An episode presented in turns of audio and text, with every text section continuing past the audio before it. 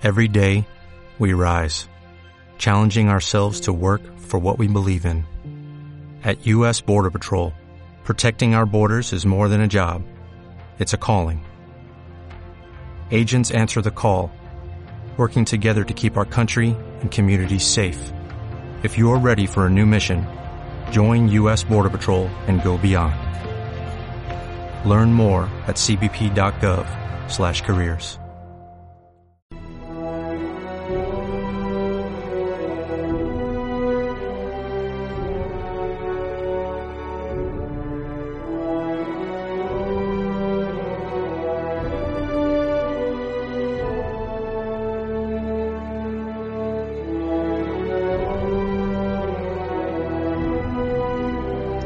la Roma de las divinidades y los emperadores, pero también la de los hombres y las mujeres.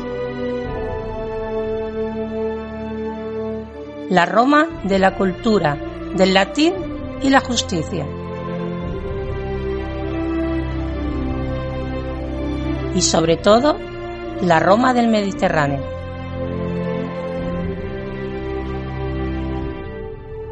Bienvenidas Bienvenidos al Lignum en Roma.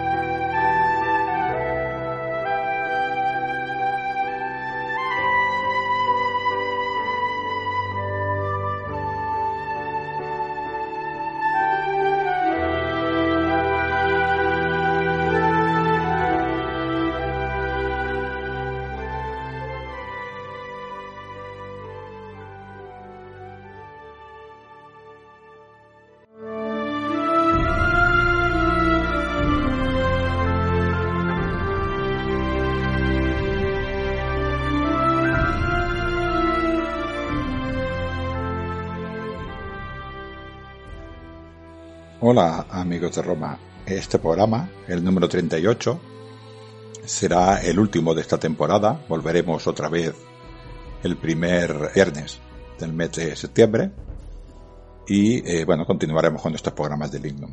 Eh, Maribel Bofil me, retó a hacerme ella una entrevista y ella misma le dijo eh, que se llamaría El corazón de Lignum.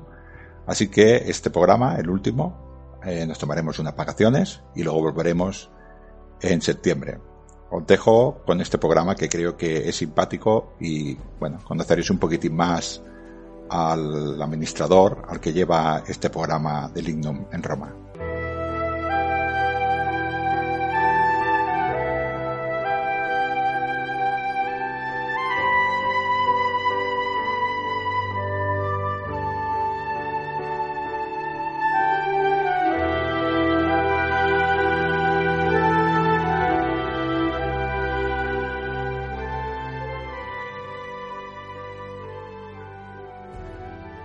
La maldición lleva la maldición. Os invoco, Hécate, espíritus subterráneos, agua terrorífica de Estigia, corrientes del olvido, tártaro subterráneo. Enviadme espíritu de muertos, para que me sirvan en este día y hasta ahora inmediatamente. Sustancia de muerto, te mando junto a Nero Minicio, hijo de Quinto, para que me lo maldigas. No penetres en él a través de sus ojos, ni a través de su cerebro, ni a través de su miembro, sino a través de su alma. Introdúcete en su esposa Claudia, hija de Claudio. Introdúcete en su hijo nonato para que nazca maldito. En este día de hoy, en esta noche, en esta hora, entra en él.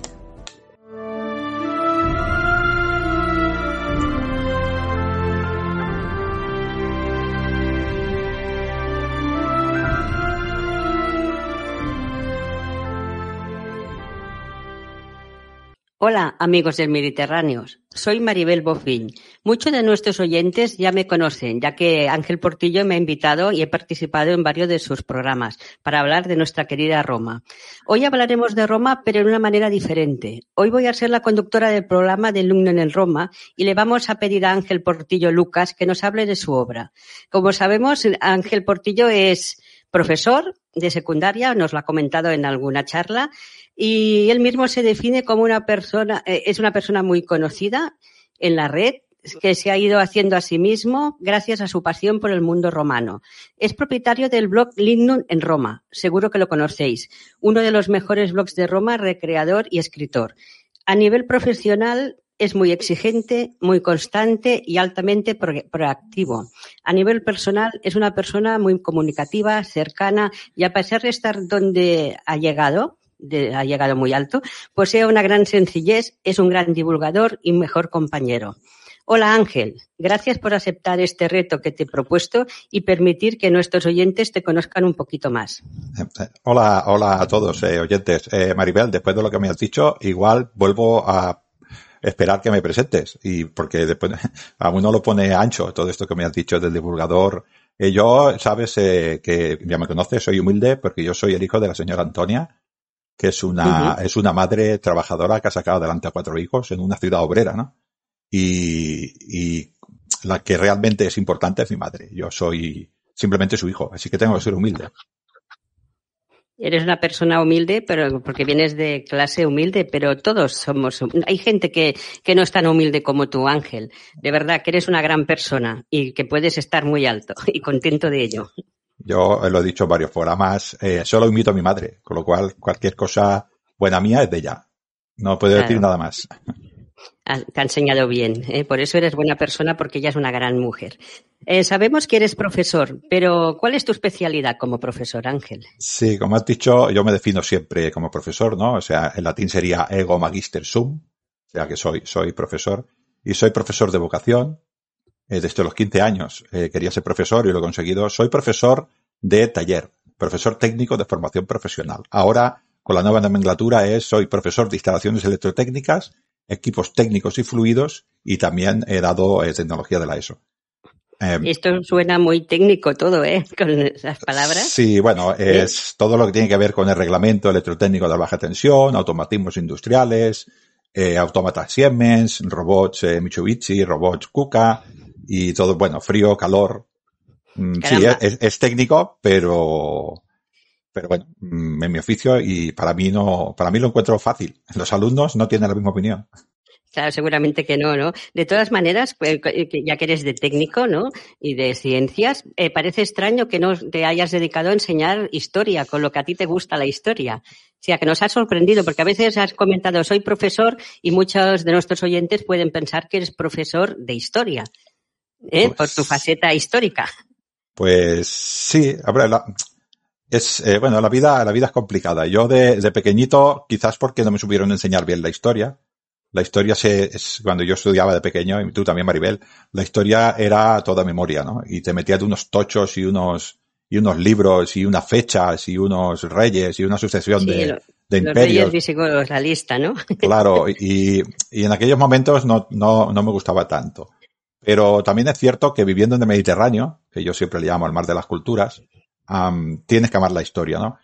Pero bueno, me dio por este mundo técnico al principio de joven. Uno se tiene que ganar la vida, uno tiene que sacar una casa adelante, un futuro. Y, siempre tenía ya el gusadillo. Y he leído y, y hace ya un tiempo, desde que mis hijos ya son un pelín más grandes, piensa que mi, mi hijo pequeño tiene 26 años, así que ya hace un tiempo, hace un tiempecito que van por la vida solos. Y, me dio pues un poquitín por, por volver a ese ansia que tenía del pasado de la historia y ahora pues es una ficción, con lo cual la disfruto más porque nadie me obliga, estudio lo que yo quiero, en este caso pues estoy muy centrado en Roma, ¿no?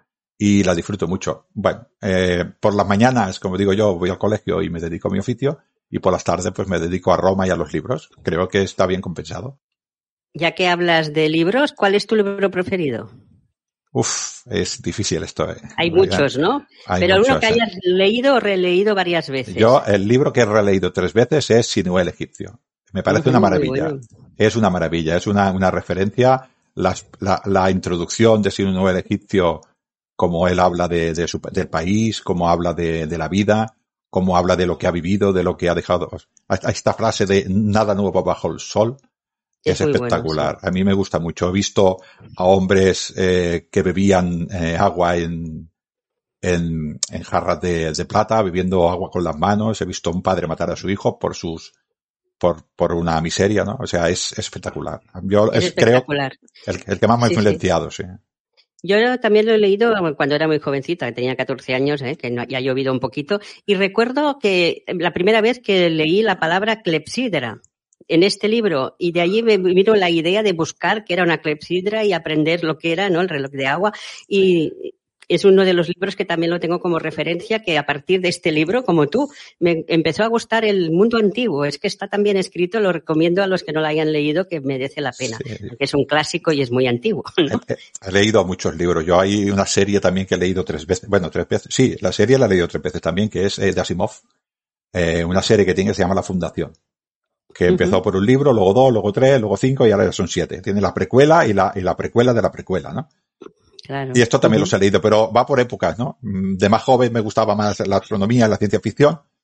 Y ahora un poquitín más de mayor, pues todo, casi todo lo que leo eh, es historia. Casi todo. Es el pasado, ¿eh? Sí. Quieres saber nuestros orígenes, ¿no? Sí, leo, leo por, leo por divertirme y ya sabes, Maribel, igual que, que tú, que le- leemos ensayos un poco más aburridos, pero buscamos un dato y buscando ese dato, pues al final también aprendes, ¿no? Y esto es fantástico. O sea, luego es, Sí, es- sí. esto que aprendes te sirve para otros datos y para otros proyectos y para artículos y para, y para Sí. este programa de Lignum en Roma que la estás llevando tú hoy. Sí, hoy te he quitado el sitio, ¿eh?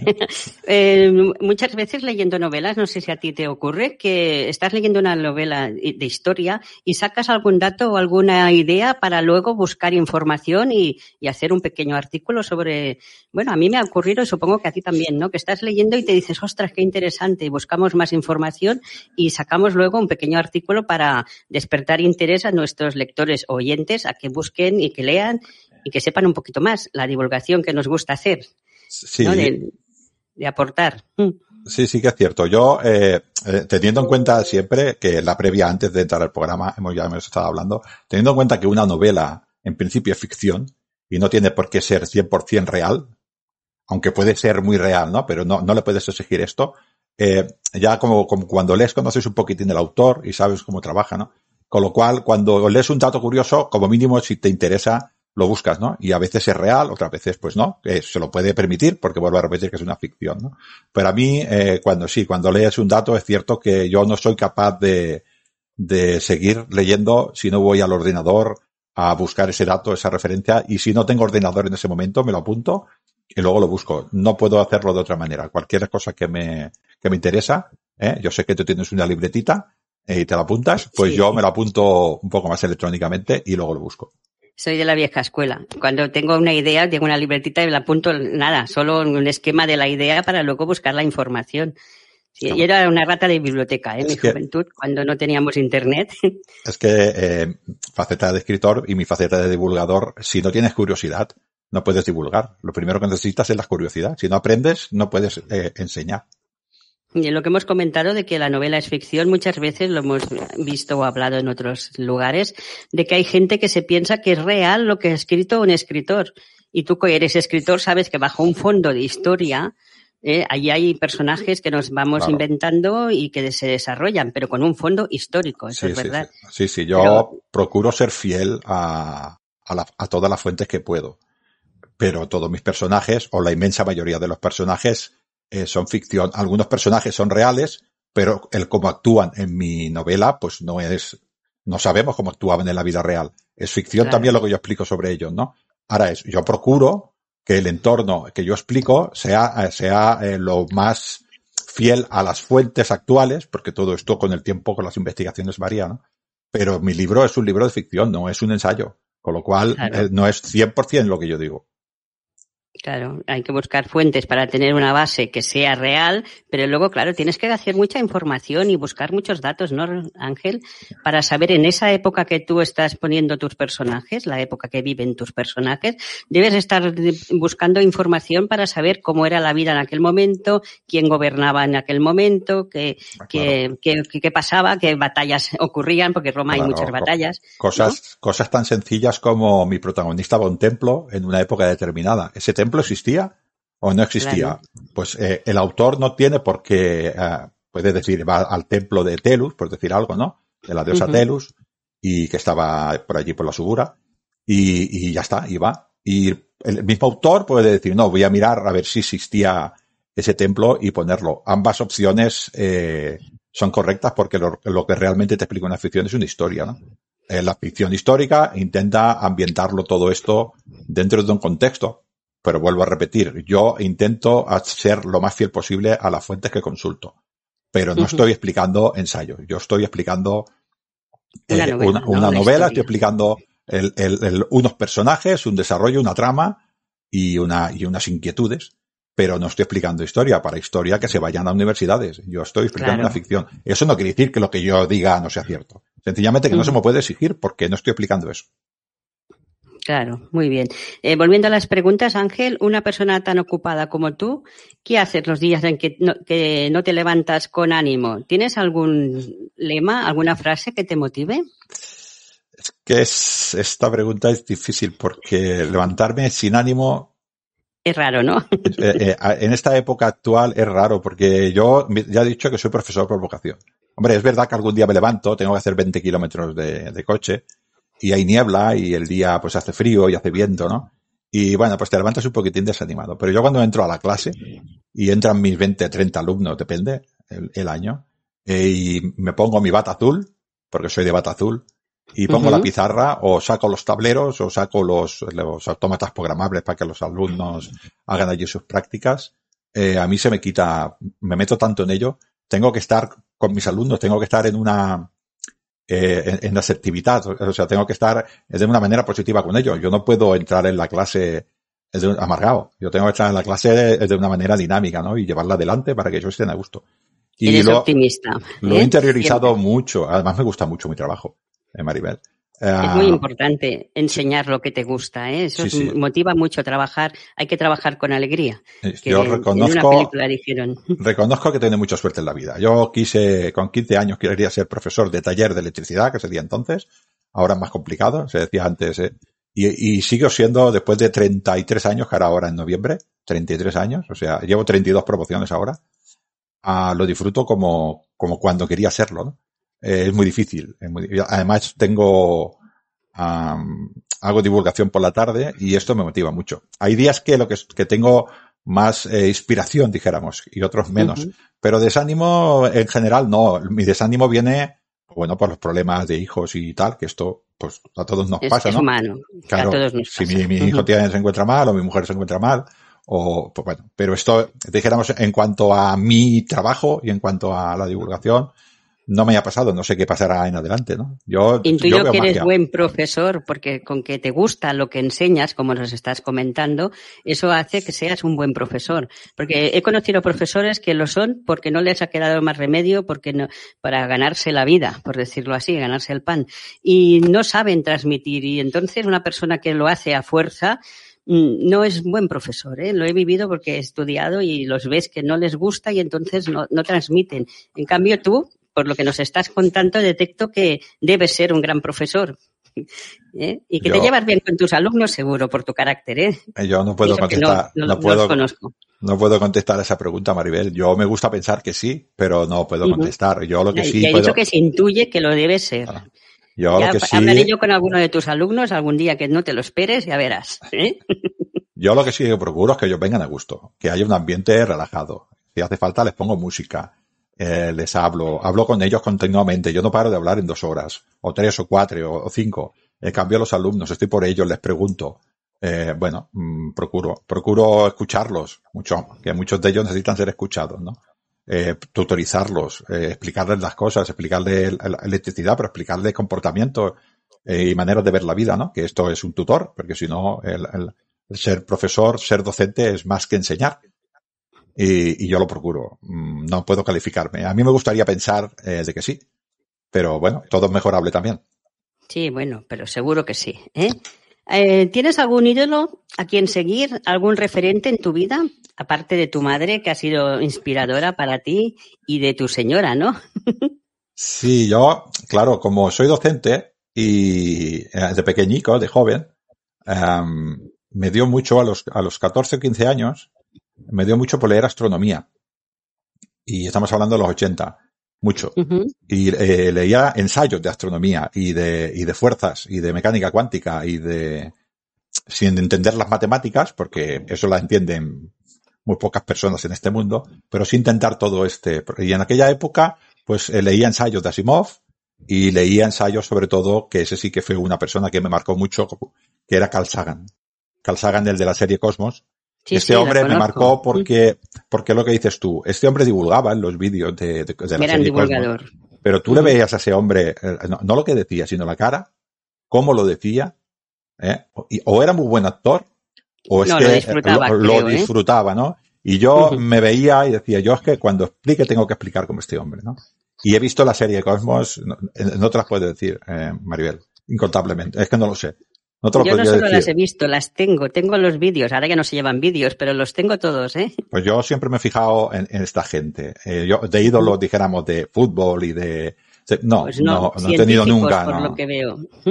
Sí, bueno, eh, científico, divulgador, eh, bueno, es que al fin y al cabo es mi mundo, yo soy docente, ¿no? ¿Y en qué me voy a fijar, no? Pues eh, yo me imagino que una persona que se dedica a la química, pues cogerá otros personajes, ¿no? Yo me dedicaba a esto y, me reflejaba en este divulgador, pero ya, aparte de que explica muy bien las cosas como son, es que yo me, lo veo explicando atrás en el tiempo, cómo, cómo el hombre lo explicaba, cómo, cómo se sentaba, ¿no? Cuando hay, hay un documental de Cosmo que habla de la biblioteca de Alejandría, que es, que es una gozada, que te, hace vivir allí, ¿no? Y, claro, pues yo este hombre eh, me marcó mucho.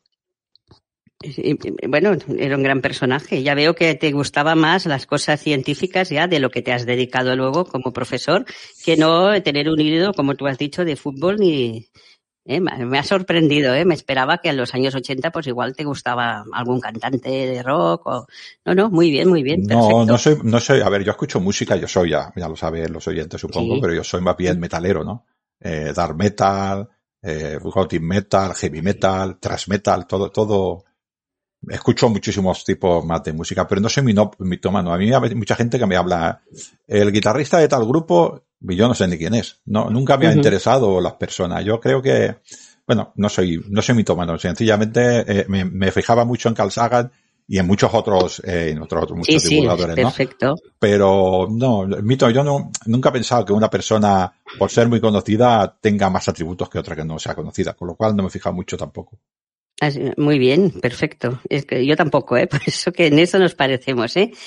Eh, eres hijo de Baitulo, que Badalona, que nos lo has comentado en algunas charlas, y te preguntaré, como hijo ya de una tierra de romanos, ¿de dónde te viene la pasión por Roma? Ah, de ahí, de, de Baitulo. Esta, anécdota la he explicado en varios programas, pero sencillamente de, tocar, de, tocar piedra, eh, Maribel. Yo soy de Mediterráneo. Yo vivía en Badalona, los que conozcan Badalona, yo vivía en la franja, en una calle que se llama Eduardo Baristain, que es la calle que hay al otro lado de la vía del tren y, cuando, y, la playa, y ya está la arena.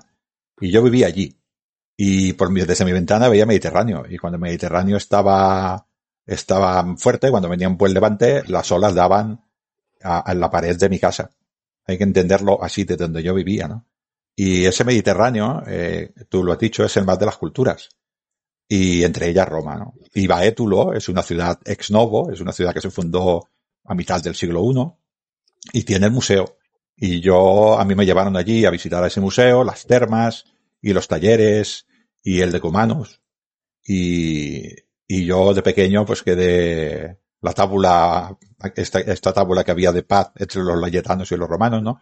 Y yo me quedé maravillado. Estoy hablándote de 12 años. De cuando... tenéis un museo fantástico ahora en Badalona. Es, ¿eh? es, fantástico, de lo mejor que hay, ¿eh? de verdad. Sí, sí, Además, lo he visto últimamente, he vuelto a ir y está muy bien. Ah, por cierto, que te interrumpo. Oye, creo que han inaugurado una villa romana en, en Badalona que ya digo, ya la tengo yo pendiente para ir a visitarla. Supongo que ya lo has escuchado en noticias hoy, ¿no? Sí, sí, sí, sí. Es, todo, todo alrededor del museo, pues hay pues, la casa de Dorfis, la casa de, de claro, el, el, el licinio.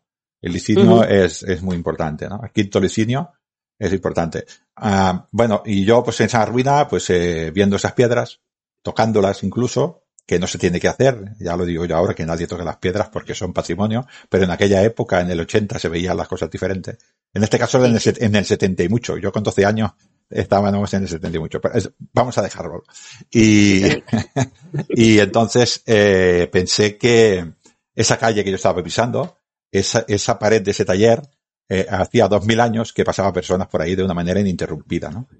Y luego, pues viendo el mar, eh, por ahí pasaban civilizaciones de una manera ininterrumpida. Y, y, se me quedó ahí la historia siempre. Y Roma, porque Baitulo tiene Roma, tiene ruinas romanas, ¿no? Tiene y, muchas, sí, sí. Y de, y de mucha calidad. Y, y, empecé, empecé ahí. Y bueno, luego, como he dicho, empecé, me fui a la astronomía, me fui también a estudiar libros de ajedrez, vamos a decirlo. Quiero decir que uh -huh. el mundo te da para, te da para todo. Y ahora de grande, eh, con mis hijos, les compré Asterix. Asterix y Obelix que son uh -huh. una genialidad, ¿no?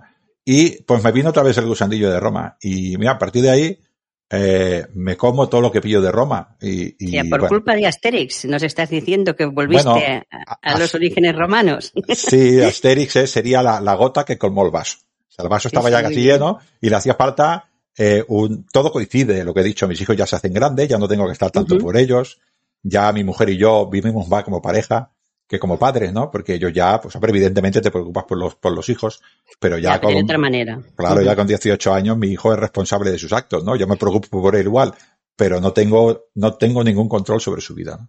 Y pues, eh, pues no sé, por, por instinto, por el motivo que sea, pues, pues vas buscando otras cosas en las que entretener el tiempo que antes te dedicabas a tus hijos, ¿no? Y en este caso fue, fue Roma y a partir de ahí pues ha ido creciendo todo esto, que no sé hasta dónde va a llegar. Bueno, deja, de, déjate llevar, ¿eh? que Roma da para mucho, ¿no? También, aparte de escribir libros, también eres recreador. ¿En qué? Háblanos un poquito de la asociación que estás. Sí, esto de recreador me pasó precisamente eso que has dicho tú de Badalona. Fui a Badalona, a, a, que hacían una fiesta que se llamaba la Magna, Magna Celebratio, ¿Mm? y estaba allí el grupo de recreador al que pertenezco, que es Barquino Oriens, Barcino Oriens, que se escribiría, y estaban allí haciendo eh, tácticas de combate. Y las mujeres, las dominae, estaban allí pues explicando las mesas de ungüentarias y haciendo peinados, cómo se peinaban, representando los peinados de las, de las emperadoras de aquella época, ¿no? Y yo quedé, eh, quedé alucinado de, de ver a, esta, a estos hombres que les gustaba Roma tanto como a mí, pero ellos se ponían la chapa, se ponían la lórica y, y, y los vi. Y a ver, evidentemente quería ser como ellos, ¿no? Me quería poner como ellos, pero era pronto. Y, pero quedé, quedé enamorado. Luego, cada vez que hacían una representación, pues iba a Tarraco Viva, iba incluso a, a la Villa Joyosa, a Valencia, mm, por abajo de Benidorm. Sí, ya te eh, movías, ¿eh? Sí, uh -huh. sí, allí hacen un festival que se llama Festum Malone, y fui también, y también fui allí en la, la organización de mm, España Romana, con la novena, la novena hispánica. Y no sé muy bien, eh, al final eh, lo quieres hacer tanto, lo quieres hacer tanto, que volví otra vez a Badalona a verlos y ya aquel día los lo vi, ya dije, yo tengo que ser de ellos, ¿no? Y ese año los vi y contacté con Ricard eh, Job, que es el director, y bueno, y fui a la asociación aquí a, a Barcelona, a, a la, allá, alrededor de la Plaza de Sants, eh, de la Plaza de España, perdón, y de la Plaza de uh -huh. también, que está muy cerca y hablé con Ricard y bueno, uno de los, eh, tengo que decir un pecado, que uno de los que había allí, pues yo lo vi, no, no solamente me enseñó la actuación, sino que me llevó dentro con ellos y cómo funcionaba el grupo. Todo, todo el trabajo, sí, sí, me lo enseñó uh -huh. por dentro, todo el trabajo que tienen, con lo cual quedé todavía más, más alucinado. Eh, y uno de ellos me sacó una falcata ibérica. Estas Caramba. falcatas que, que mataron a tantos romanos en las guerras de hierro, ¿no? En las guerras de fuego. Era la perdón. arma secreta de los hispanos, ¿no? Sí, sí. Y me la puso en la mano y dice, coge, coge. Y ya, ya dije, pues ya, ¿cuándo, ¿cuándo es la siguiente reunión?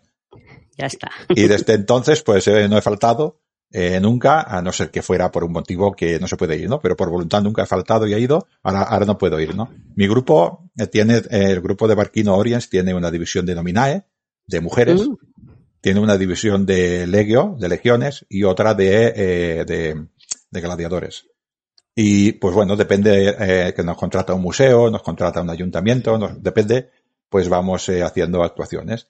Y hacemos vida civil, hacemos vida militar, hacemos gladiatura, hacemos ¿Tú diferentes... haces vida militar más que civil o de todo lo que toque? Yo hago lo que toque. Yo me pongo a las órdenes de, de Ricard y lo que decidan las personas que llevan la organización, porque yo soy nuevo llegado, hay gente allí que lleva ya 10 años y 8 años, y yo llevo menos tiempo, entonces yo he hecho un paso atrás y lo que me digan. Si tengo que ser el Aquilifer y llevar el, el Áquila, el Águila, lo llevo, y si tengo que ser candidato y ponerme la, la toga cándida y hacer que estoy en unas elecciones, pues lo hago, y senador, o lo que convenga, yo no tengo ningún problema. Lo que me digan haré. Es súper interesante y ahora te voy a preguntar sobre cómo lo preparáis más o menos. ¿Tenéis que estudiar un papel tipo teatro Sí, ¿eh? con un guion? ¿Cómo Sí. lo hacéis? Nosotros cada, cada dos semanas eh, ensayamos en Barcelona cuatro horas.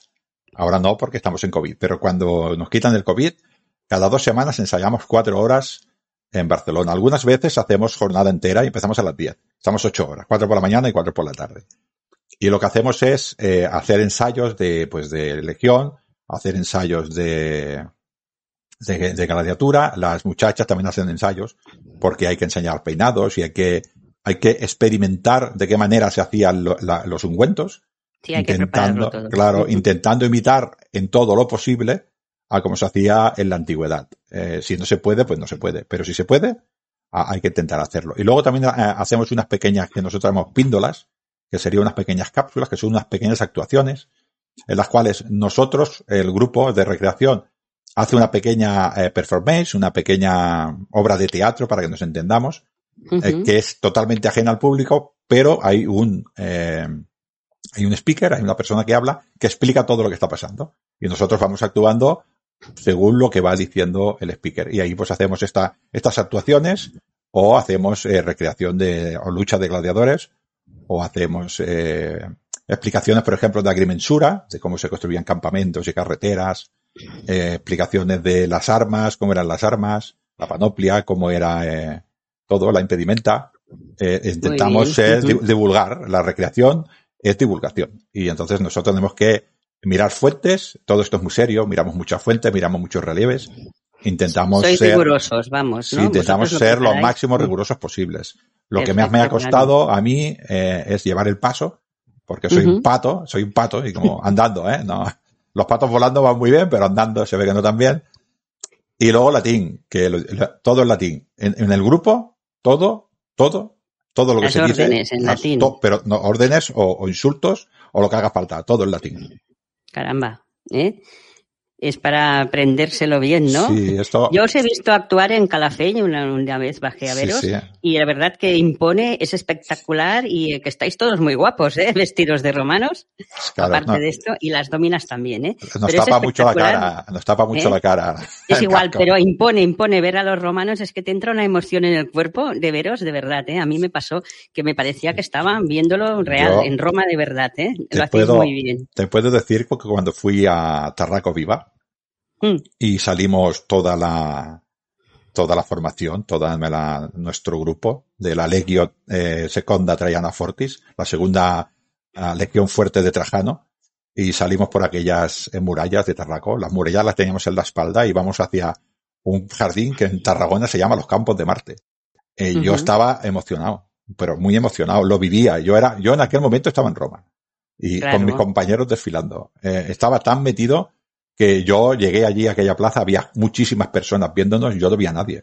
Yo estaba con mis compañeros de legión, estaba muy metido allí, eh, escuchando, intentando escuchar las órdenes de mi, de mi centurio, de mi centurión y de mi estabas opio. en el papel, eh, Te- bien, pero estabas... te embarga, te embarga el sentimiento y, y, y te fijas en el de al lado, en el de atrás, intentas mantener la distancia. No había público, yo no, no. Y luego, una cosa que sí que me, que, que, que te emociona mucho también, ¿no? Es que hicimos una formación determinada, en este caso era, era una cuña, y le hicimos también que el público, lo que has dicho tú que impresiona, el público se asustó. Nos dirigimos hacia el público con la espada en mano, ¿eh? la habíamos cambiado, nos habíamos, sin, sin que el público se diera cuenta, como los escudos son tan grandes, cambiamos y nos pusimos una, una- unas espadas de madera, una rudis, que nosotros le llamamos. Pero el público no lo vio porque, claro, estamos muy escondidos. Hicimos, ah, nos, ale- nos acercamos hacia el público, hicimos la cuña, eh, una, una especie de punta, de punta de flecha y salimos corriendo hacia, el- hacia el público haciendo ruido con los escudos. Claro, la gente se quedó asustada porque nos paramos a, medio metro del Claro, público. nos atacan, ¿no? Sí, los sí, no, no se lo, no se lo esperaba, ¿no? Y a los cinco segundos, eh, la gente aplaudió espontáneamente, ¿no? Entonces tú, Claro. ah, te, tú te has dado cuenta de que has enseñado la potencia que tenía y que lo has hecho bien. Y la gente lo ha visto y ha reaccionado eh, porque lo ha entendido, ¿no? Y esto, Claro, esto quieras o no, te, te llena. Yo, yo, Esto es, claro que llena.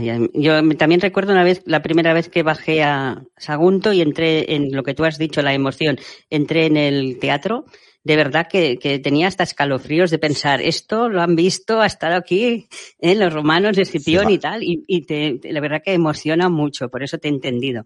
Y luego que lo hacéis muy bien, como he comentado, y no me extraña que la gente se asustaran de veros que nos atacan, y encima, pues, eh, en vivo y en directo, que de verdad que impone. Vale la pena que la gente os venga a ver cuando hagáis alguna de estas recreaciones, eh, que vale la pena. Eh, me consta también que tu señora participa en las recreaciones, ¿eh?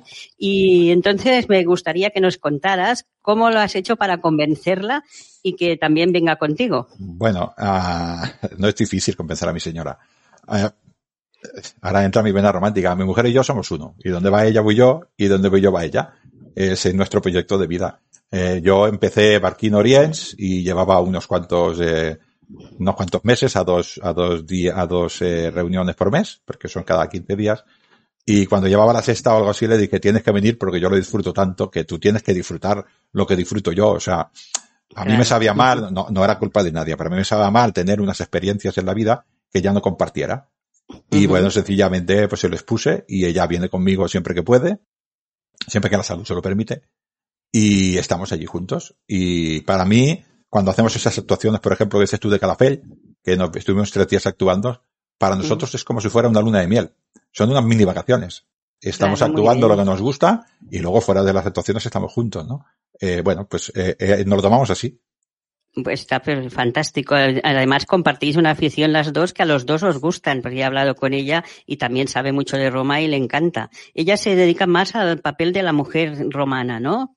Que, cuéntanos un poquito, ¿qué, ¿qué, hacen las dominas de la, vuestra asociación? Sí, aquí hacen, eh, hacen eh, vida civil, anquilas, hacen de, de esclavas, hacen de, de, domina, de la señora, uh -huh. a todo el tema este de la ungüentaria, eh, la, dijéramos, eh, la cosmética femenina que, que, se pondrían y entonces lo, lo, ponen en una mesa y lo explican al público que quiere que quiere escucharla todas estas curiosidades de los peines de qué estaba hecho pues esto de las hormigas no de qué estaban hechos según qué tipo de, de cosméticos. También hacen mucha peluquería o nátriques um, como como la, la mujer el, el, el, poder imperial imponía este esta imagen idealizada de la de la domina del emperador no y entonces cuando la imagen del emperador, cuando el emperador tenía, la, la, la, mujer del emperador tenía un tipo de peinado determinado, este peinado a través de las monedas iba a las diferentes partes del imperio, ¿no? Y esto era una manera de romanizar.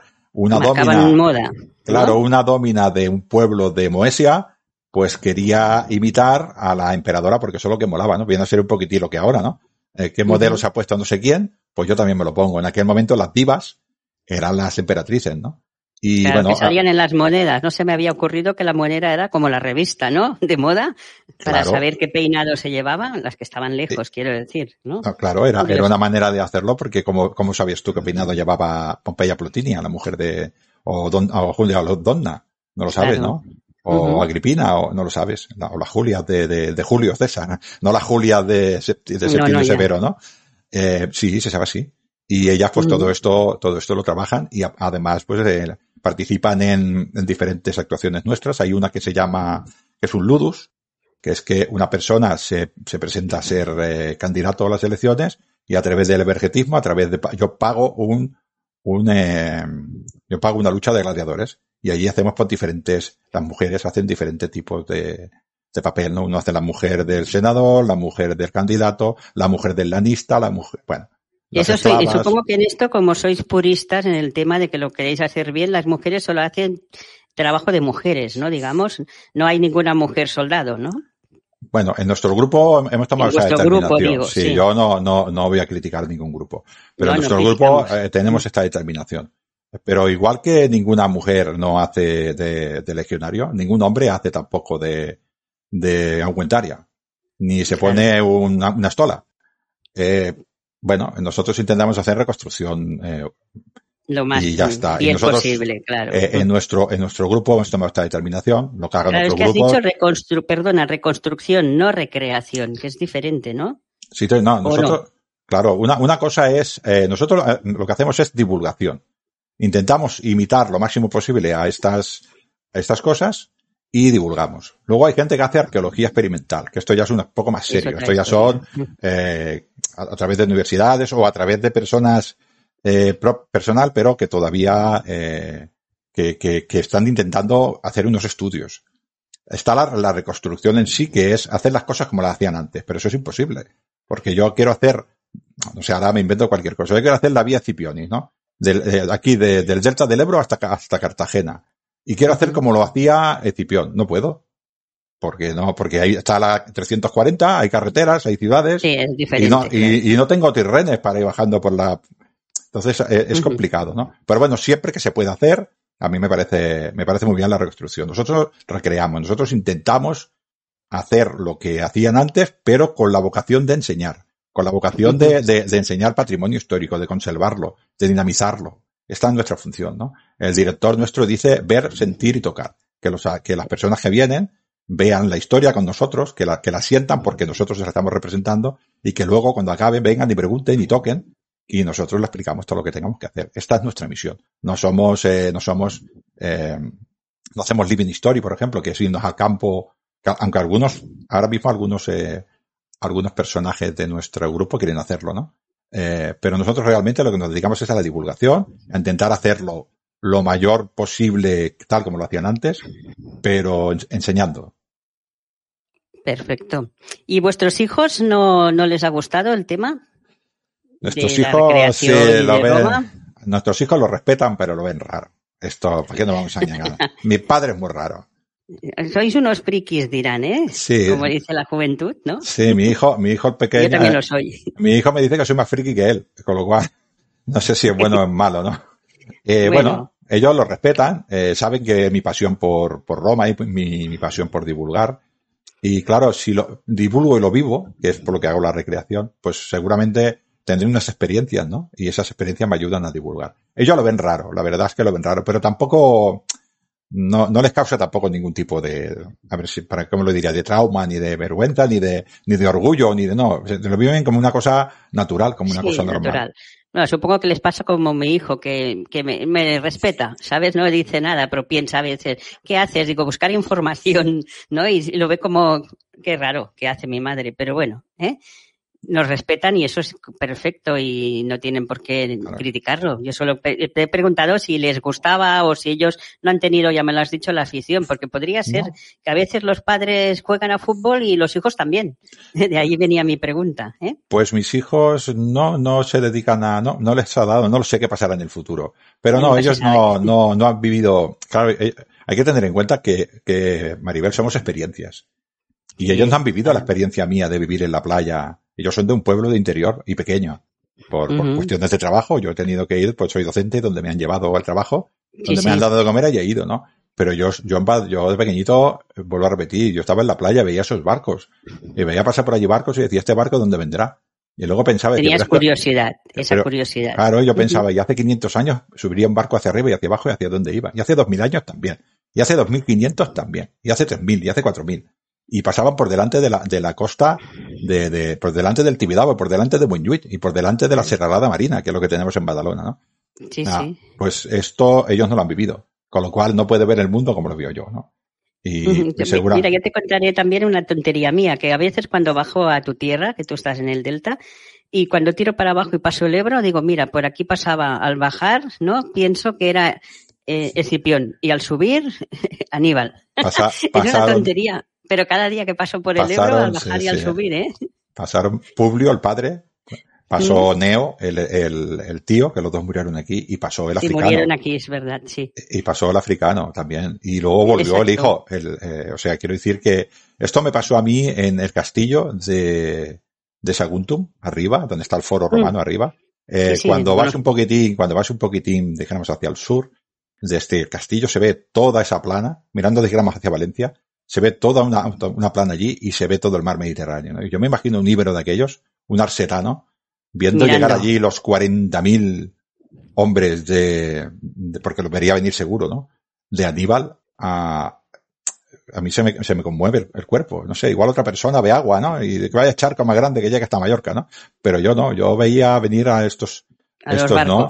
A lo, yo veía venir a barcos y veía venir a todas las tropas de Aníbal, ¿no? Y luego, como por el otro lado, bajaba eh, el Publio allí intentando recuperar todo esto, ¿no? Así que, bueno, cada uno ve la vida de, con, con sus experiencias. ¿no? Claro, o aquello de estar mirando el mar Mediterráneo que te ha inspirado tanto y decir, esto mismo lo han visto los ojos de hace dos mil años. Es que es así, ¿Eh? es que es así. Yo, es, una, es una maravilla. Hace unos cuantos programas eh, hablamos con Paco Álvarez de su mm. libro Estamos locos estos romanos y, hablamos, y, estuvimos hablando de Gades, de Cádiz. Cádiz mm. igual tiene 4.000, 5.000 años de historia. Se dice pronto. Hablamos de Jericó, hablamos de Ur, hablamos de, de, de Tebas, hablamos de... Es que tiene más historia que Atenas. Y tiene más historia que Esparta. Y más historia que Roma.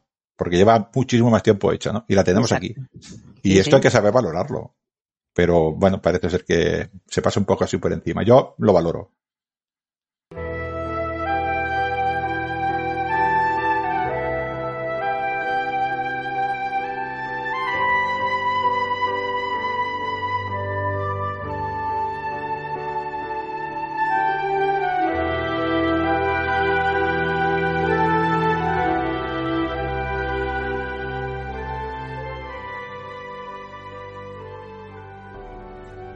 Las matronas, rectas matronas como nuestra querida Claudia, son la base de la sociedad romana, ejemplo de servicio y sacrificio. En todo momento de su vida fértil, ofrecen su cuerpo a la visión de servir y paren hombres libres que harán grande a la urbe. Al igual que un soldado se juega la vida en cada batalla, las matronas la exponen en cada uno de sus partos, sus únicas armas son la fe y el dolor. Cada alumbramiento es una partida contra la muerte. Son abnegadas, castas, piadosas, trabajadoras, austeras, eficientes, atentas, sensibles y pudorosas. ¿Cómo no admirarlas? Nos las tenemos en un lugar privilegiado de nuestro corazón eterno obedecen las costumbres de sus ancestros y cumplen la voluntad de los dioses sin buscar gloria ni honor y sin pedir premio público o magistratura. Eso les evita distracciones. Encuentran la gratificación en servir a su esposo, a su familia y al fruto de su vientre. Son felices en la felicidad del otro.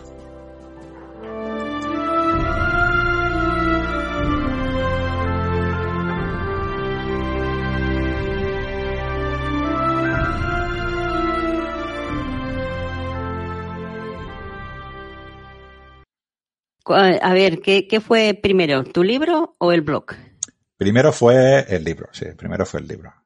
Primero fue el libro y a raíz del libro, pues eh, lo que hemos dicho antes, buscas información, de todo lo que buscas aprovechas para el libro pues dos líneas y has leído 120 y aprovechas para el libro dos líneas y entonces dije todo esto que estoy mirando es un desperdicio y decidí crear el blog sí lo, lo creé lo creé antes yo le he preguntado, a ver, tu, tu libro, que has hecho al final tres sobre la misma historia, Limnum, ¿no? Eh, ¿De qué viene el nombre de Limnum? Bueno, Lignum es, eh, tenía que buscar un, tenía que buscar un nombre, un nombre, ¿no? Y en mi, en el instituto, pues tenemos gente de marketing y tenemos gente de preimpresión y claro, somos 27 ciclos formativos, pues tenemos gente de todo, ¿no?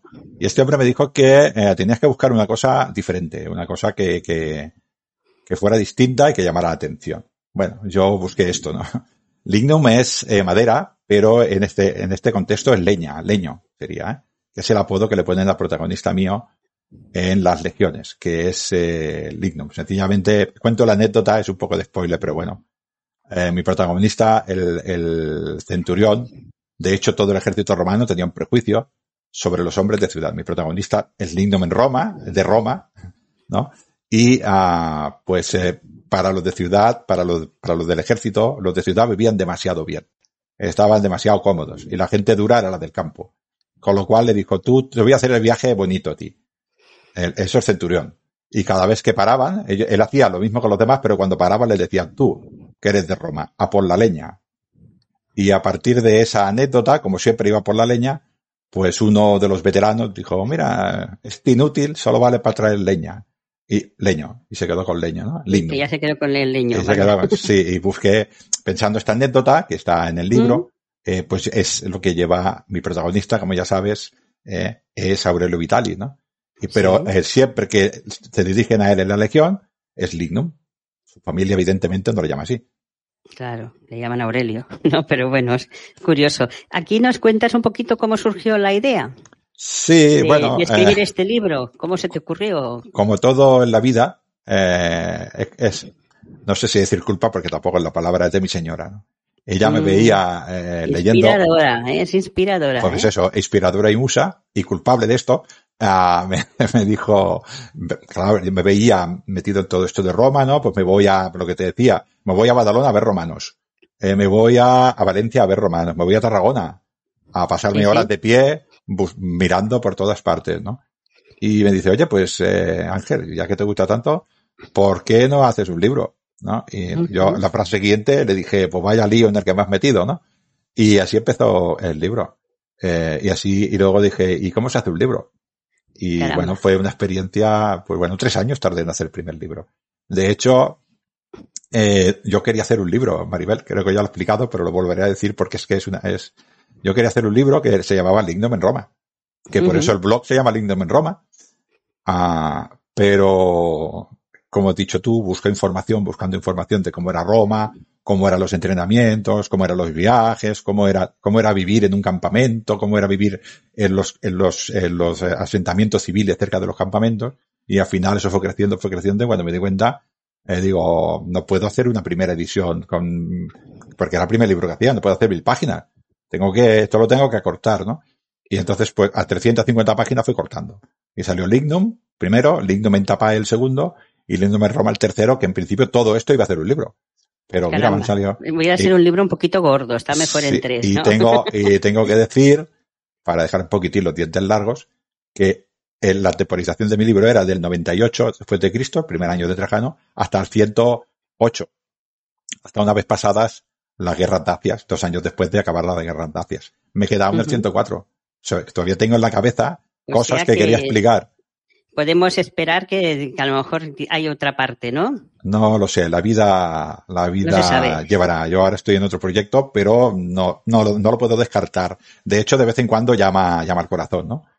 pero bueno, hay que dejar siempre descansar un poquito los proyectos para verlos todos desde un punto. No, no se puede ser, un libro es una cosa que cuesta mucho y no se puede ser impulsivo. Tienes que reflexionarlo muy bien. Volviendo al himno, ¿nos explicas un poquito la trama? de qué va y en qué época lo has situado? un poquitín así por encima, sí. Yo lo he puesto, este muchacho es un muchacho que tiene, cuando empieza, empieza con una edad de 18 años, 18 añicos, estamos en el 98, con lo cual nació eh, con Tito, eh, nació en el 70, pues si tiene 18 años tampoco es tan difícil, ¿no?, de hacer números, y es el primer año de, del imperio de Trajano. Y ya ha, ha muerto Nerva, y él pues nos explica su historia en primavera, no sabemos el mes, tampoco lo indico, del 98 después de Cristo.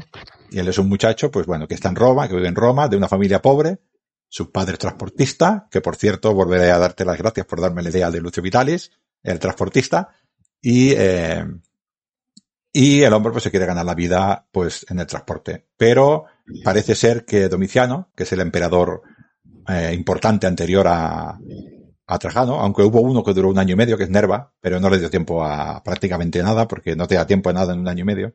Parece ser que era un buen hombre este Nerva, pero no le dio tiempo. No pudo demostrarlo. No pudo demostrarlo. Em, pues Roma estaba en la ruina y había crisis. Y como crisis, pues cuando hay una crisis, pues te tienes que buscar la vida. Y el muchacho, pues entre cantina y cantina, pues se encuentra con legionarios de permiso y lo, y se deja engatusar, se deja engañar, ve, ve en las legiones una salida a su vida. Él no, es, no tiene en el corazón servir al ejército, eh, ni a Roma en sí, ¿no? Pero bueno, es una salida más y bueno, pues decide irse a alistarse y a partir de ahí pues su vida da un vuelco y pues bueno, se tiene que ir a, a Moesia, a Novae, que es el campamento de la primera itálica. A vivir nuevas experiencias. a vivir nuevas experiencias. Allí pues tiene que hacerse con una mujer, porque claro, tiene que hacer, tiene que hacerse hijos. Y él su ansia es cumplir su servicio militar, no meterse en muchos follones, tener una mujer que le dé hijos, volver a su casa, honrar a su padre y volver al oficio de su padre. Él piensa que en el ejército ganará dinero y ese dinero le hará que cuando vuelva a Roma poder comprarse carros, poder comprarse caballos y ahorrarse ese alquiler y eh, tener una vida pues más fácil para sus hijos.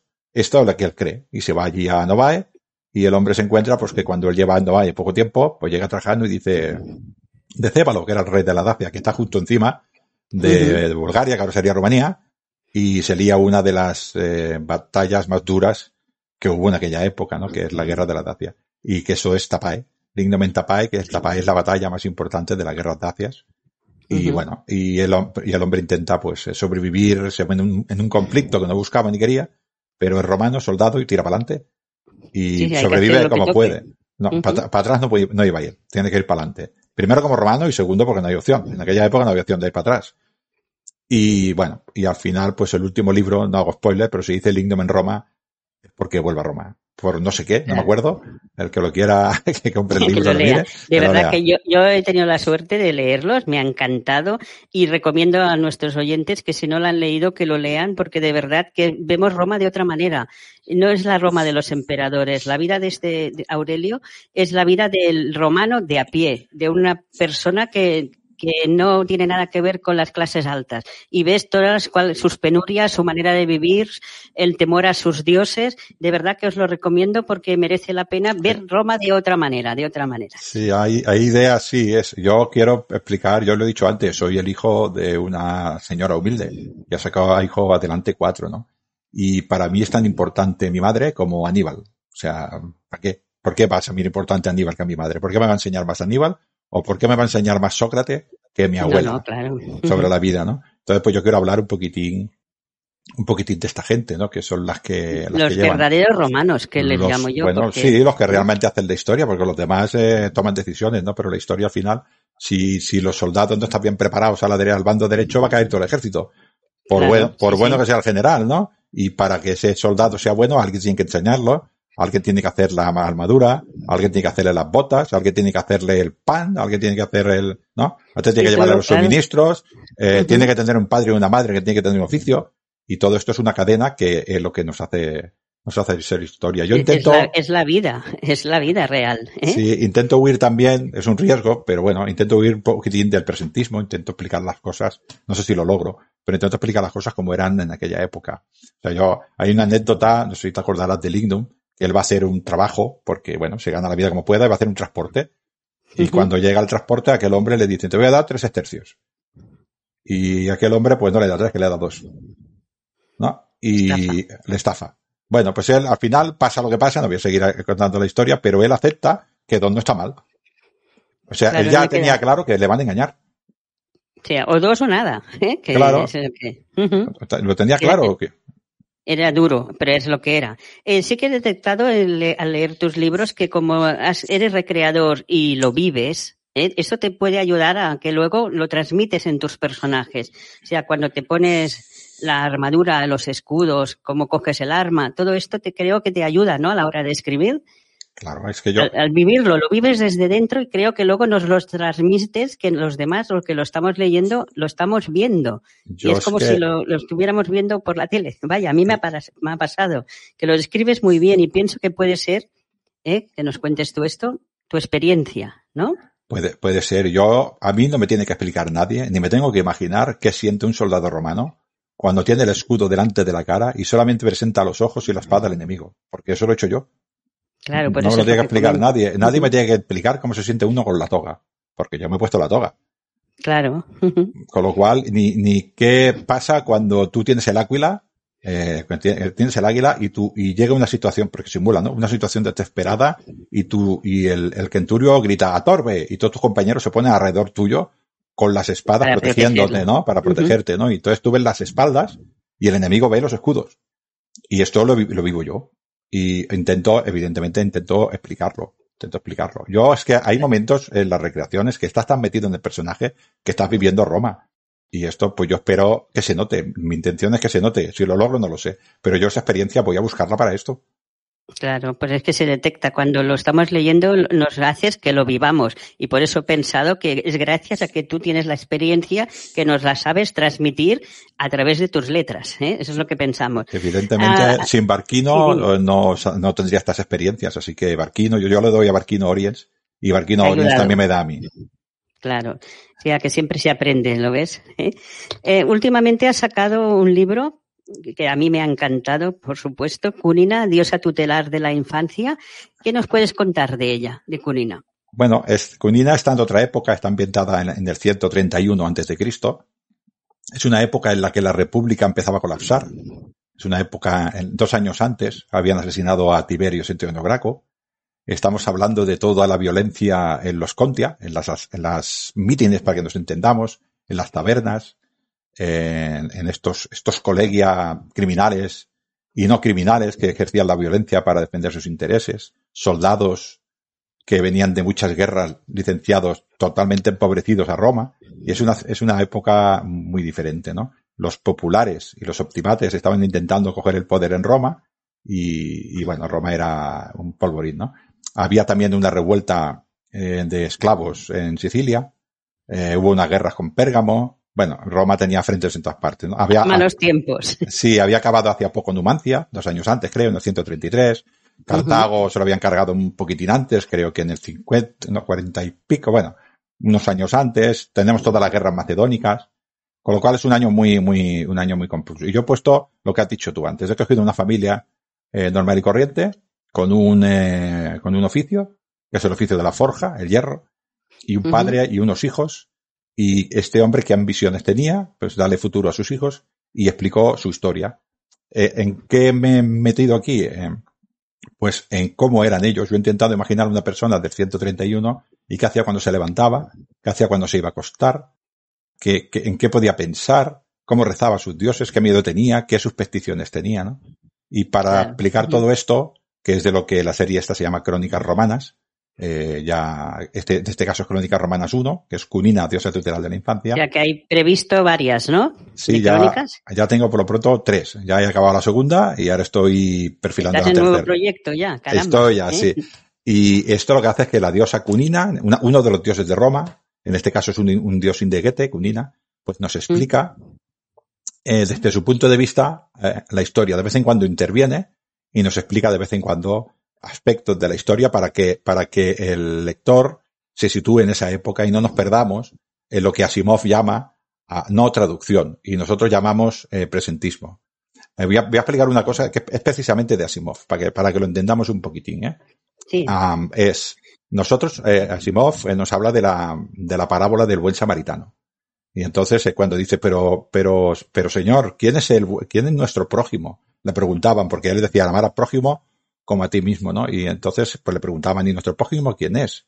Y, eh, bueno, pues Jesucristo le explicó la historia, ¿no? Pues si te has roto la pierna y te viene a, a, a salvar un legionario romano, pues será este, si te viene a, a salvar quien sea, ¿no? Pero hay un momento en que le dice, y si viene un samaritano, pues te curará, este será tu prójimo. Y entonces nosotros decimos la parábola del buen samaritano. Pero nos perdemos en la historia. Para un samaritano, para un samaritano, era lo que para un, en, el, en los años 50, un negro era para uno del Ku Klux Klan. Era el enemigo total. Era un, una mujer, hablaba con un samaritano y la mataban. La apedreaban. Estaba prohibido hablar con el samaritano. ¿No? Y si nosotros no sabemos eso, nos perdemos en la, en la parábola del buen samaritano. Lo que estaba diciendo Jesucristo es que hasta ese que es tu enemigo mortal, ese que tú degradas, ese que no dejas entrar en Jerusalén porque crees que odia a tu Dios, ese, si te ayuda, es tu prójimo. Y esto es lo que estaba explicando, ¿no? Pero si nosotros no tenemos ese contexto, nos perdemos, ¿no? Y yo intento hacer esto para, para darnos cuenta de, de, de lo que estoy explicando. Mm, lo intento hacer así de crudo. No me recreo tampoco, pero es así de crudo, como lo intento hacer. Claro, yo he leído Cunina y he tenido suerte también, que el privilegio de ser lectora cero. Y de verdad que Cunina me ha cautivado, porque la manera que tienes de explicar cuando habla la diosa es impresionante. Y después lo hemos hablado en muchas charlas, que retratas muy bien la mujer. La, la, la, la, madre de la familia, la hija, el matrimonio. Es que, de verdad, recomendable, si os gusta saber un poquito cómo era la parte de también de las mujeres en Roma, en este libro es fantástico porque es muy real y duro. O sea, recomendado al 100%. Y además es un libro que lo tengo que decir que se lee rapidísimo, es, es ágil y se lee muy bien. Es, recomendable. Yo es que no puedo decir otra cosa, es que a mí me fascinó y como yo tengo conocidos que lo han comprado y leído y de me, todos me felicitan a Ángel, ¿eh? de que de verdad, ¿eh? que, que este Limdom está genial, pero este es diferente, es, es otro, otro libro, es encantador, no sé qué decir, ¿eh? de verdad, Sí, recomiendo yo- totalmente. ellos- Así que tenemos previsto varios libros más, ¿no? De la serie. Sí. Ya estoy esperando poder Sí, leerlos. ahora estoy, estoy en Crónicas Romanos 2, que he hecho, ya, bueno, si quieres ahora aprovecho un poquitín, eh, eh, Maribel, y explico un poquitín mi manera de, de hacer, ¿no? Yo ahora tengo Sí, sí, hecha, por supuesto. eh, acabo de cerrar por primera vez la historia de mi segunda, de Crónicas Romanas 2, que es del año 9 después de Cristo. O sea, y, y- y hasta ahí puedo leer. Em, y ahora dejo, eh, como me- soy docente, y ahora estoy a final de curso, el mes de mayo y principios del mes de junio es una vorágine de faena, de trabajo, de nervios. Los alumnos quieren hacer en el último mes lo que no han hecho en ocho y te persiguen, tienes que cerrar hasta la puerta del excusado porque si no entrarían dentro. Quiero decir, te persiguen to- lados Preguntando, ¿no? preguntando porque, porque, porque claro, ellos se ve- ven que, que no llegan y quieren llegar, ¿no? Y entonces pues lo dejo. Me va bien, además, ¿no? Una vez que ya ha cerrado la historia, ahora en el mes de junio, mitad de junio, que ya la, ya nos ha bajado un poco el trabajo, y lo que nos queda es rutina, en los institutos nos queda rutina, papeles, papeles, papeles, que esto es solamente rutina, es ponerte al ordenador y, y, y entregar documentación, pues luego lo vuelvo otra vez a coger y lo enriquezco. Intento buscar sinónimos, quitar palabras repetidas, eh, enriquecer un poquitín la- las frases, buscar Claro, pues igual, ¿no? claro, en un sitio donde decía le gustaba, pues gozaba, que no es lo mismo gustar que gozar, ¿no? Y bueno, un poquitín así. De vez en cuando, pues cambio algún párrafo, pongo, añado, bueno, un poquitín eh, sin cambiar la historia, pero sí aportar riqueza, ¿no? En conversaciones, pues Mejorarlo. Claro, en conversaciones, pues, eh, mostraba su interés porque le miró a los ojos, ¿no? Todas estas cosas, ¿no? O cruzó las manos, o cerró la boca como sin querer respirar porque se había enfadado, ¿no? Estas cosas, eh, pues bueno, es un poquitín ir añadiendo. Luego, Claro, eso- Dime, dime, no, que te he interrumpido. Luego que das- a- paso a gente como tú, que son los lectores cero. Bueno, eso fue un- una vez un privilegio, ¿no? Bueno, pues son los lectores cero, que se lo, se lo mando, y ellos pues me mandan sus impresiones, y a través de sus impresiones, lo que me dicen por escrito y lo que me dicen hablado, pues eh, toco, retoco, pongo alguna idea, porque a veces me dicen, es que est- esto que has explicado te has quedado corto, o esto es repetitivo, o esto, bueno, pues vuelvo otra vez a tocar. Y después de esto va, ya va, dijéramos, al, al corrector. Y, y después cuando el corrector es otra guerra, ¿no? Pa' aquí, pa' allá, pa' aquí, pa' allá, pa' allá, pa' aquí. Y bueno, en fin. Hasta que Que queda acaba. trabajo, ¿no? Hacerlo todo, porque so- no solo Sí, em, sí. escribir un libro no solo es inventar la historia, Sí. sino organizarla, repasarla, ¿no? Sin incluir la O sea que- búsqueda de información, porque yo información estoy buscando de una manera perpetua, eh, un año cada proyecto. Como mínimo, ¿no? Sí, sí. Claro. Puede faltar Ujú. maquetado, eh, portadas, eh, traer, eh, pues pedir borradores para ver fallos, eh, bueno, un poquitín eh, de todo. Siempre, siempre hay algún fallo, nunca se acaban con los fallos del todo, ¿no? Y bueno, aquí hay un doble espacio, aquí este formato no, no sé por qué no está bien, bueno, lo de, lo de siempre. Y, y después pues se publica. Yo este que tengo medio acabado, pues igual se, este que ya he cerrado la historia por primera vez, pues igual se publica en febrero. O sea, todavía le queda. Claro, tienes que repasarlo y todo, y bueno, y, y ahora tenemos que leer a Cunina, ¿eh? Muy bien, ahora con Ina. Claro. Eh, también tú que tocas muchas teclas y que eres una persona que te metes en todas partes también, ¿no? De, que tenga que ver con la divulgación, formas parte de divulgadores de la historia. ¿Nos quieres comentar lo que es? Sí, sí, Que lo sepan los oyentes, que yo lo sé que también formo parte, pero Sí, para que sepan quiénes somos los divulgadores de la historia. sí, sí, bueno, es una, es una asociación de, de presidida por, eh, por Federico Romero, que estamos un montón de personas que nos gusta divulgar de muchos ámbitos, desde bibliotecas hasta casas de viajes, hasta como yo, que soy eh, recreador y escritor, tú, que eres una super bloguera de las mejores del mundo, y, y bueno, está Sergio Alejo, está, hay mucho Arsenal, hay muchísima gente, ¿no? Paco Álvarez. Y bueno, pues intentamos a través de aquí ayudarnos, colaborar entre nosotros y sacar proyectos, ¿no? Proyecto este que está por ahí por, corriendo por las redes de Art Urbe Condita, esta novela que la- en la que participo yo también, pues eh, también a partir de ahí. Y bueno, colaboramos con mucha gente del grupo, entre nosotros, y hacemos la revista, por ejemplo, también de Histórica, gratuita, que, participas tú también, que también estás en mucho frente, Sí, eh. Maribel. Y bueno, es, es dinamizador, eh, no, dinamiza, eh, no- nos ayuda a colaborar entre nosotros y estamos en contacto y bueno, la verdad es que a mí me ha ido muy bien porque conozco mucha gente, mucho trabajo y cuando comparas, pues eh, puedes siempre vas mirando e intentas mejorar. Mirando sí, lo que yo también otro. eh, soy de la asociación y estoy encantada y la verdad es que somos buenos compañeros entre todos y hay arqueólogos, historiadores, escritores, como te has dicho, eh, y todos que nos gusta y que amamos la divulgación de calidad intentamos hacerlo y también eh, han, han, creado un proyecto eh, con León Arsenal y Federico Romero, el Día de la Romanidad. Sí, sí. Eh, son los promotores de que no había ningún día para celebrar la romanidad y salió el proyecto de divulgadores de la historia, que es un gran proyecto también, que ahora por culpa del, del dichoso virus, pues está paralizado un año, este año no lo sé, que se podrá hacer en septiembre, pero que se está llevando con mucha aceptación que el Día de la Romanidad tenga un día, porque hoy en día hay el día de todo, ¿no? El día de las flores, de la poesía, pues, cómo no, el Día de la Romanidad, que todos somos romanos. A mí me gustaría saber cómo descubriste divulgadores y por qué decidiste formar parte.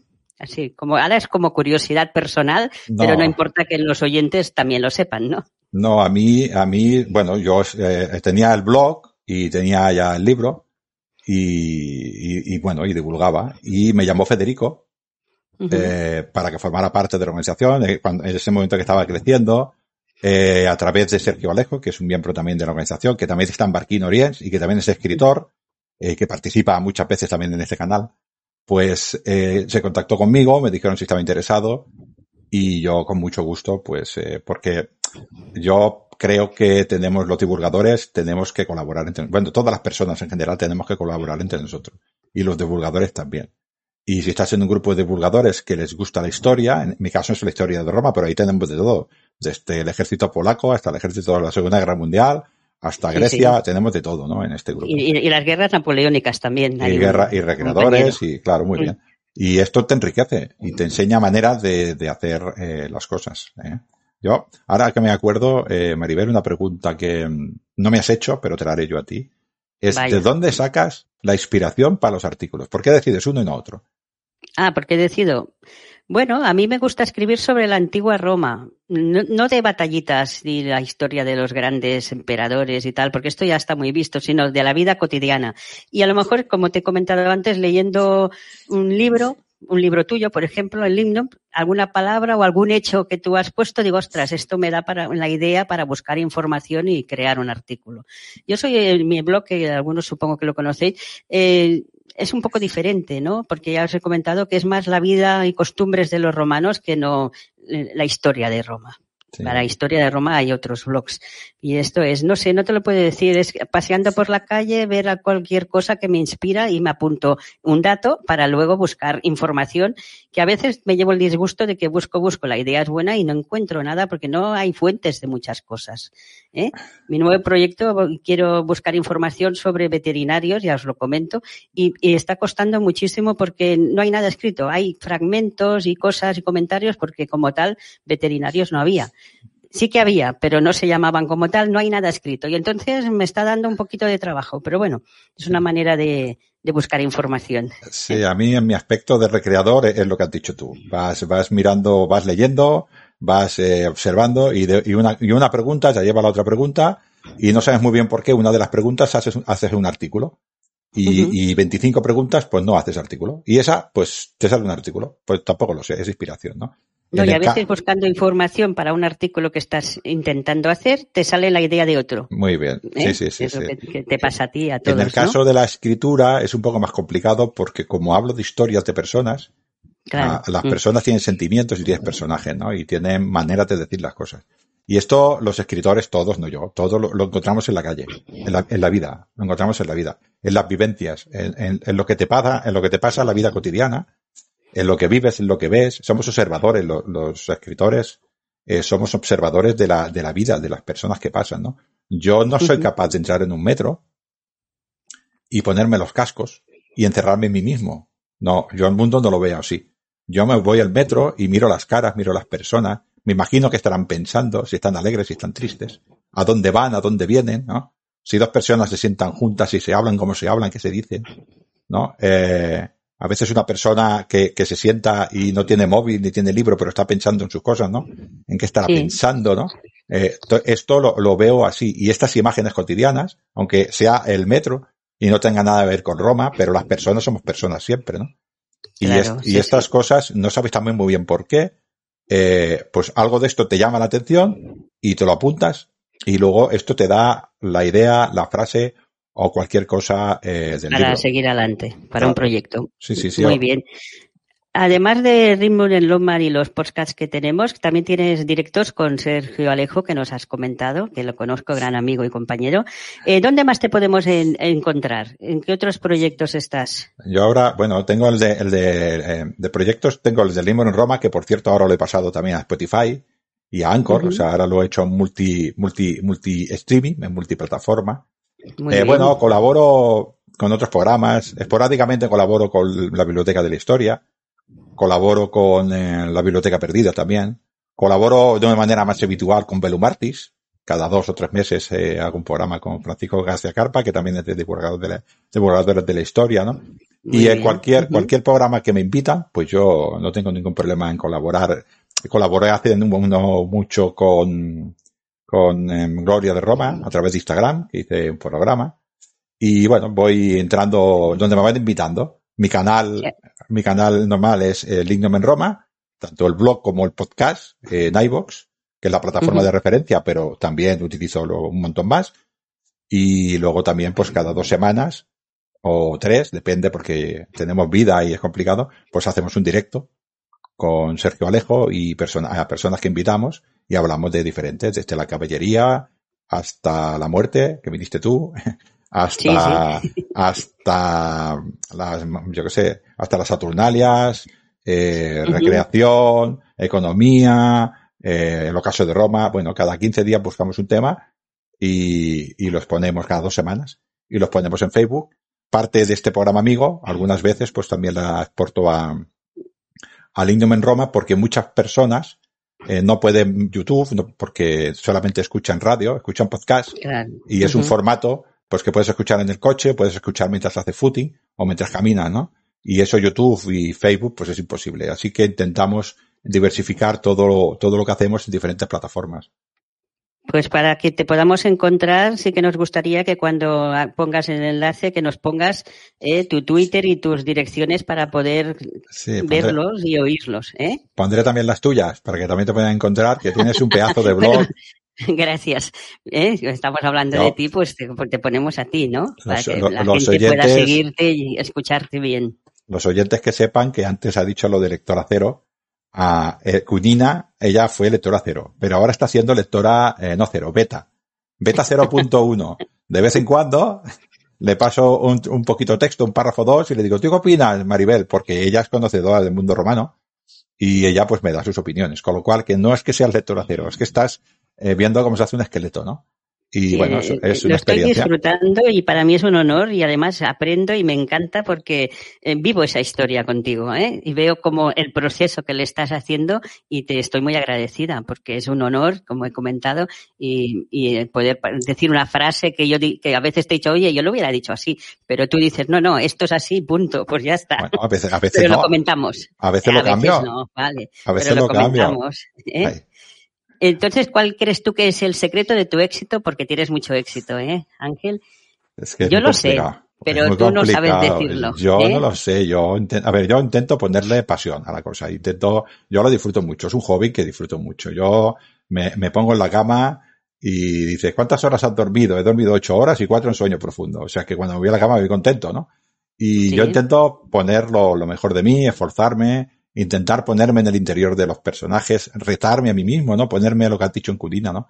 Ponerme en una niña de 12 años, ponerme en una mm. madre de, de ocho hijos.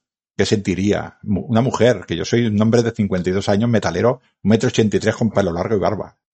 Pero lo, lo, lo, vives, ¿eh? es que parece que lo haya escrito una mujer. Hay fragmentos que he leído y digo, es que parece que no lo ha escrito él, ¿no? y que sí que lo sé. Pero quiere decir que el que sabes que nos conoces a las mujeres y que te metes muy bien en el papel de cómo debía pensar esa mujer o esa niña y, es increíble, ¿eh? tu sensibilidad. El éxito que tú tienes, lo digo yo, porque creo que es tu sensibilidad, tu saber hacer, el haber vivido tus experiencias de recreación y el leer tanto Roma y el transmitir a los demás lo que tú nos quieres contar de historia de Roma, tus vivencias, tus experiencias, lo que para ti era Roma o es Roma. Y todo esto es el, yo creo que ese es el éxito, ¿eh? Si tú no lo quieres decir, ya te lo digo yo. ¿eh? y más que vendrán. No es que no lo quiera decir, es que no lo puedes decir. Yo no, no, una persona no se puede analizar a sí mismo. No, no ya lo sé. Porque no puede, no puede ser objetiva, no es que me decir, ¿quién es mejor, tu hijo o el otro? Pues mi hijo es el mejor. No, claro. Pues lo ya lo sé. Era una pregunta trampa, ¿eh? Porque no se puede contestar, porque siempre dices que me lo digan los demás, para poder decirlo yo, ¿eh? La verdad. Te contestaría una cosa que has dicho, que es lo de conocer a las mujeres. Ah, yo conozco a las mujeres porque me rodeo de buenas mujeres, si no, no sería posible. Claro, eso también es verdad, ¿eh? que estar la madre, la yaya, tu señoras, todos, ¿eh? y, las, y, las, amigas de divulgación también. También. También. Gracias. Aquí me incluyes, ¿no? También. Pues nada, ¿eh? Ángel, muchas gracias por aceptar el reto. ¿Eh? Espero que, hayas estado cómodo, que te lo hayas pasado bien, que no te haya hecho ninguna pregunta muy impertinente.